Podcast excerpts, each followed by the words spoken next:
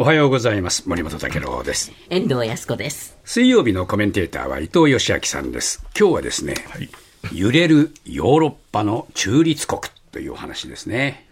まあ、あの今日もあのいろいろニュースで新聞なんかに出てますけれども、あのフィンランド、スウェーデンと、はい NATO・ 北大西洋条約機構の加盟っていうんで、大詰め迎えてますよね。そうですね。で今までそのアメリカ、それから昔のソ連ですね、ええあのによる東西冷戦時代を通じて、ですね一部のあのヨーロッパの国では中立っていうのを維持してきたんですね、ええあのスウェーデンとフィンランドもそうなんですけれども、はい他にもあのスイスとかオーストリアとかアイルランドとか、いくつかあの要するにアメリカが主導している NATO にも入らない。はい。それからソ連が主導してたワルシャワ条約機構という軍事同盟にも入らない、で我々は中立の立場で行きますと言ってた国があったわけなんですよね。ところがやっぱりあのその核大国のロシアがですね、隣のウクライナに侵攻したと。いうこういう衝撃的な事態が去年起きたので、その明日のウクライナにならないために、やっぱりあのいろいろ自分たち中立で大丈夫だろうかと。はいとい。うことで、あの自国製兵器のウクライナにう売ることを認めたりですね、あるいは防空体制強化の枠組みにあの NATO の国と一緒にやろうとか、そういうなんか今までその完全に両陣営ともあの歩調を合わせず中立の立場を貫いてきたこういう国々がですね、一歩も二歩も踏み出して、はい。NATO とも連携連携強化を進めているとはい。いうのが出てきてるんですね。え大体あの中立っていうのは、まあ、僕はあの3つぐらい条件あると思うんですけれども、自衛のためのあため以外には戦争しないと、それから軍事同盟には属さない、それから3つ目としてはあの、軍事援助条約とか安全保障条約などは締結しないと。ーはいはい。だ日本の場合、中立国だと言いたくても、この3番目の安全保障条約ってアメリカと結んでるので、中立とは言えないわけですよね。中立にはなれないんですね。そうですね。ええ。こういうような原則があるんですけれども、はい。こういう原則って今やこのロシアのウクライナ侵攻という現実が起きるとですね、もうおとぎ話になっちゃうのかなと。ですから、このロシアのウクライナ侵攻って大きいことなんですよね。そうなんですね、これ、えあの我々国際社会に対しての非常に大きな挑戦状になってると思うんですよね。はい。で例えば永世中立をしているスイスっていう例を見るとですね、あのゼレンスキー大統領が先月15日ですけれども、スイスの連邦議会でビデオ演説してるんです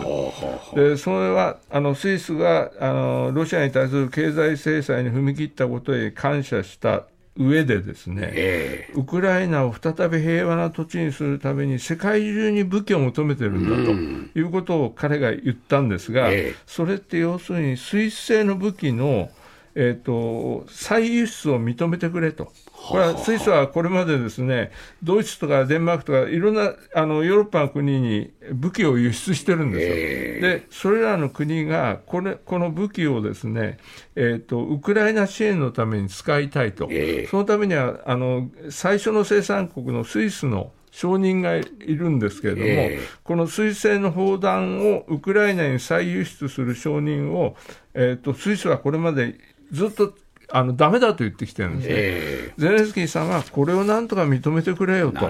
いうことなんですが、ええ。その中立国という立場からすると、これをなかなかうんとは言えないというのは一つある、ええ。それからスイスの中の保守派の国民党っていうのがあるんですけれども、ここなんかはゼレンスキーさんがええスイス連邦議会で演説すること自体、うん。中立性に反するんじゃないかというので反対だとええ言って、この国民党の議員の一部は退席してるんですね。ですから、まあ、どこかで妥協をしだすと、ええどんどん広がっちゃうあだからもぞ中立ことを言っていうのはですね。完全に崩れたんじゃないか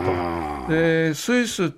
の永世中立はもうかなり歴史があるのでそれこそあのナポレオン戦争の後の1815年のウィーン会議で、スイスを永世中立国としてなりたいと言って、これをみんなで認めたんですよ。ええだからもう200年以上にわたる歴史があったので、あの第一次第二次両大戦の時もあのヒトラー率いるナチス・ドイツはですねスイスにだけは隣の国なのに侵攻してないんですね。ここもいわば特殊なところですよね。非常に特殊な、な、だから特殊なだけにあの、例えば国連の欧州保安部あったり、WHO があったり、そういうような国際機関はあります。あるいはあの米ロの首脳会談をやったり、イランの核協議をやる、そういう国際協議の舞台ともなってきたので、まあ、言ってみれば、あの衛星中立というのは、スイスにとっては金看板だったんですね。はい、でその金看板を維持するために、スイスは、えー、と何をしてるかというと、国民開閉制度で、非常に強力な軍隊を持ってるんですよ、お金もかけて。だから武装中立ということをスイスはやってて、だからそれなりに、あのみんなアパートには核シェルターを備えたり、そういうようなあの守りをきちっと固め、それからあのスイスは技術力がありますから、だから自前の武器を作って、よそに頼らないでも守れるようにして、しかもその武器をヨーロッパ各国に輸出してたんですね。だから、この辺がね、われわれの感覚とちょっと違うんですよね。ねだから今回ゼ、あのゼレンスキーさんが言ってるのは、この出してた優秀な武器を俺のところに回れるよう回せるようにしてくれよということをスイスに頼んだわけなんですけど。ただこの武装中立ってずっとスイスが維持してきたこの金看板もですね、僕あのスイスのあの外交官の友達にメールで話してるとですね、1990年ぐらいからやっぱり徐々に変わってきたんだって言うんですよね。そうですかだからあのスイスはやっぱりあの EU にはあの国民投票で否決されたんで、えー、欧州連合に入ることはしてませんけども、えー、国連には2002年から入ってるんですね。はいはい、で国連に入るということは、安保理決議でいろいろ制裁するときに参加するかどうか求められるじゃないですか。えーはい、でえーと、スイスは2003年に制裁法というのを通してですね、いろいろその国連などの経済制裁に参加する基盤を一応作ってるんですね。だから今回のあのウクライナ侵攻を受けてですね、この制裁法に基づいて、えー、ロシアに対する制裁措置を取ってるんですが、はい、最初はあのやっぱり、えーロシアとウクライナの交渉になったら、スイスでややらせやってほしいなっていう思惑もあって、ですね、割と緩やかな制裁したんですけど、やっぱりこう長引いてきて、ですねいろいろ人道危機も明らかになるにつれて、やっぱり強硬な措置が大事だということで、去年の4月からは、えー、とこれちょっとびっくりしたんですけど、1億円、1兆円相当のロシアのあのスイスにある関連資産を凍結する。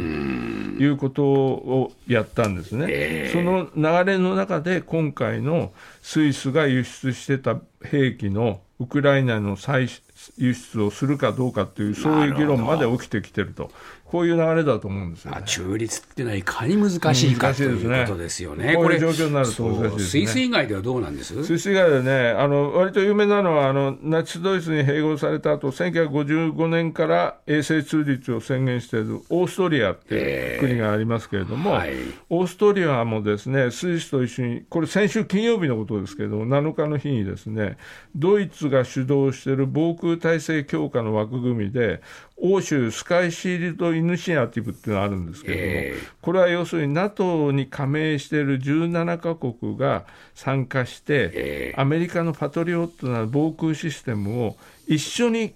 買おうと、はははと安くなるし、お互いに融通し合えるということで、そういうあの試みがあるんですね、えー、これにあのオーストリア、スイスともに参加すると、これはやっぱりえーと、NATO のそういう枠組みに入るのかよって、この反対論は、中立政策にそぐわないという反対論は強いんですけれども、えーともうこう背に腹は変えられないと。ということで、回らなきゃいけないっていうんで、これに参加するっていうことを決めてるんですね。なるほど。それからもう一つ言えば、アイルランドという、あのイギリスから独立した後やっぱり1939年から中立を宣言してるんですけれども、ここもあの先月ですけれども、えーと、安全保障戦略見直しに向けた国民討論会っていうのを政府が主催して開いてます。これはあの今言ってたあの中立政策からあの NATO に加盟したフィンランド、えー、それから今のあの衛星中立をなんとか維持しようとしているスイス、こういうところの関係者も来て、えー、みんなで議論して、えー、とにかくあのこのマーチンという外務大臣兼国防大臣が言ってるのは、ヨーロッパの国々が安保政策の見直しを進めている中で、えー、アイルランドだけではこれを避け避けるというのは責任の放棄だということで、えー、えー、議論しようということで、議論始まってるんですけれども。はい。あの国民のやっぱり60%が世論調査すると、中立政策を維持してるんです、支持してるんですね。だからこういう中でアイルランドどうするかっていうのは非常に難しいところに来てるんですよね。でやっぱりね、田村さん、僕ね、これ、あの中立国がみんな不安に思って、どっちかにつこう、NATO に入ろうというような流れはわかるんですけど、国際社会として長い目で見ると、こういうような中立の国がいなくなるっていうのは、何かの時の仲介役がいなくなる。本当そうですよね。干渉地帯がなくなっちゃうんですよね。交渉の場がなくなる。こういう意味では、すごくね、マイナスは大きいと思うんですよね。まあね、今、どんどんどんどん自分たちの身に降りかかってきそうだから、そう、みんな変えられんっていうんで、中立を金繰りしてるみたいなのはあるんですけれどもね。危険も伴いますね。ありがとうございました。